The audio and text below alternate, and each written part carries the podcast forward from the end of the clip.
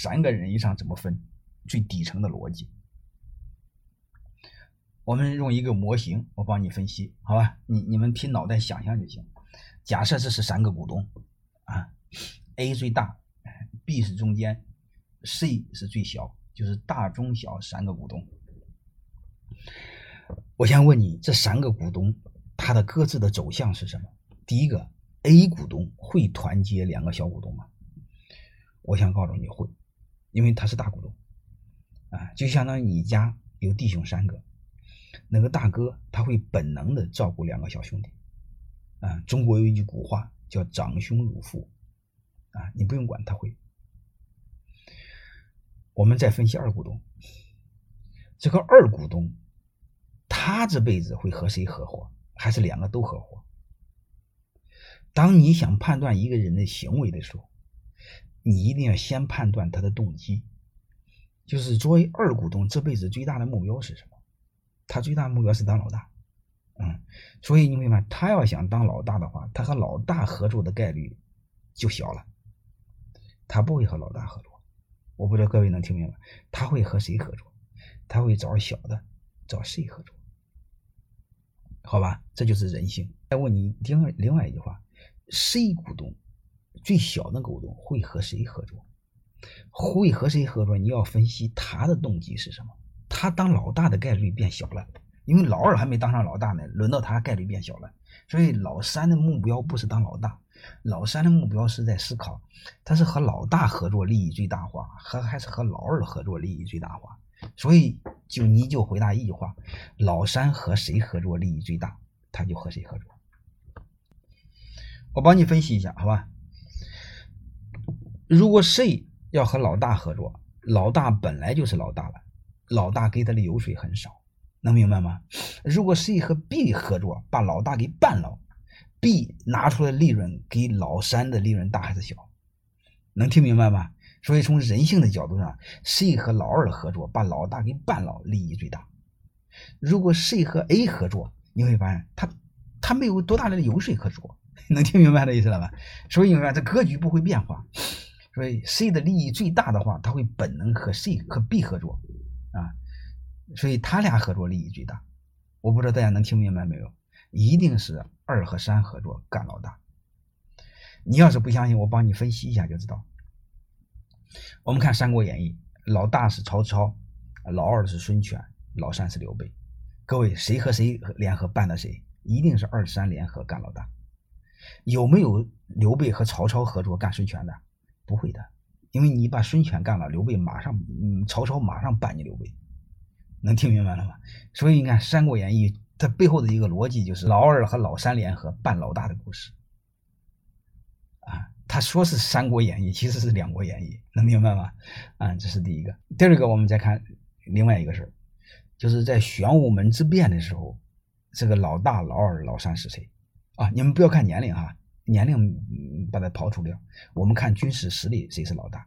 军事实力是老大是李世民，老二是谁？是李建成，老三是谁？李元吉。不用说，谁和谁联合干的谁？是二三联合干的老大。结果李世民是先下手为强，如果李世民不先下手为强，他一定死了。所以你会发现，他天然的联合体是二三联合干老大。而且刚才我有说过，俩弱小的最容易有共同语言，他俩在一块唧唧歪歪的话，满脑袋都是老大的不足啊。他俩经常喜欢在一起喝喝酒商量，要不把他给办了吧。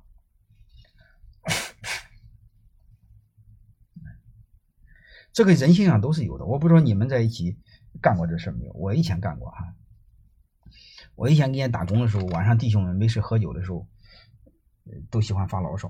嗯，发牢骚，其中有一个永久不不变的议题，就是老板确实不是个东西啊！而且每个弟兄们都举例证明，老板确实不是东西。但是老板这么优秀，大家看不见。大家所有举的案例、证明的案例，都是老板他妈这个错了，那个错了，这就是人性。好吧，在这个逻辑下，我就给你们的答案是什么？你作为 A 股东，如何不被老二、老三给办了？怎么办？啊！而且你们有没有发现一个现象？我讲课通篇都是在都是在考虑一个事儿，怎么保护老大。各位，我为什么要保护老大？你们做一个思考，好吧？有些人都说我有毛病，凭什么要像大股东？你们思考一个东西，不要在浅层面，好吧？浅层面思考你就浅了。所以作为老大，如何不被办呢？你就记得我刚才我说这个，你只要比他俩大，他俩就办不了你。其实就是威慑他们两个，告诉他们你们反抗也没有用。人这个动物人性就这样，一旦他认为反抗也没有用，他他就不不反抗了，是吧？他就好好享受就算了，所以就叫威慑。啊，一旦他认为反抗有用，你就麻烦了。好吧，第一个你们就记住一大于二加三，还有一个你们可参考的就是另外一个事就是因为回到现实当中啊，它情况复杂，因为讲课你为它纯理论，你现实当中你会发现有各种情况。如果你们这几个是同班同学，你说怎么办？还有一个你想当老大，结果在班里你学习又不好，又不是班干部。啊，平常弟兄们一一起耍流氓打仗的时候，你你又打不过人家，还让你老二老三帮你。各位，你要再都再比他俩大，他俩根本就不愿意。你明白这个是吧？如果是你在你在大学里边你是班长，嗯，你的智商又高，你的拳头又厉害，你这么黑乎他俩是可以的。能听明白这意思吧？你比如在新东方的俞敏洪，你会发现，他那个徐小平是他的辅导员，王强是他的班长，老于在班里边每次考试都倒数第一，啊，王强就很郁闷。啊，他每一次都很稳定，每次都能倒数，啊，让王强非常佩服。所以你会发现，他俩要这么联合，你说老于要比他俩股份多，要黑乎他们是很难的。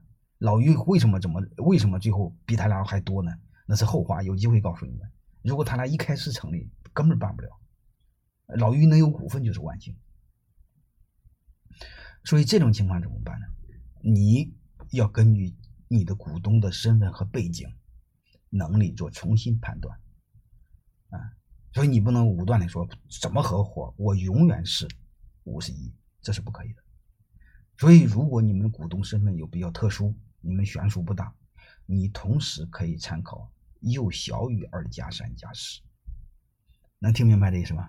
这样的话，B 和 C 他就有安全感了，因为老比他俩大，他俩的感觉那不行，那我俩反抗都没有用，你光欺负我俩能行？哎，你告诉他，我虽然比你俩大，但是我比你们三个小。我要是真流氓，你们三个联合在一起，可以把我给办了。哎，他们就有安全感了。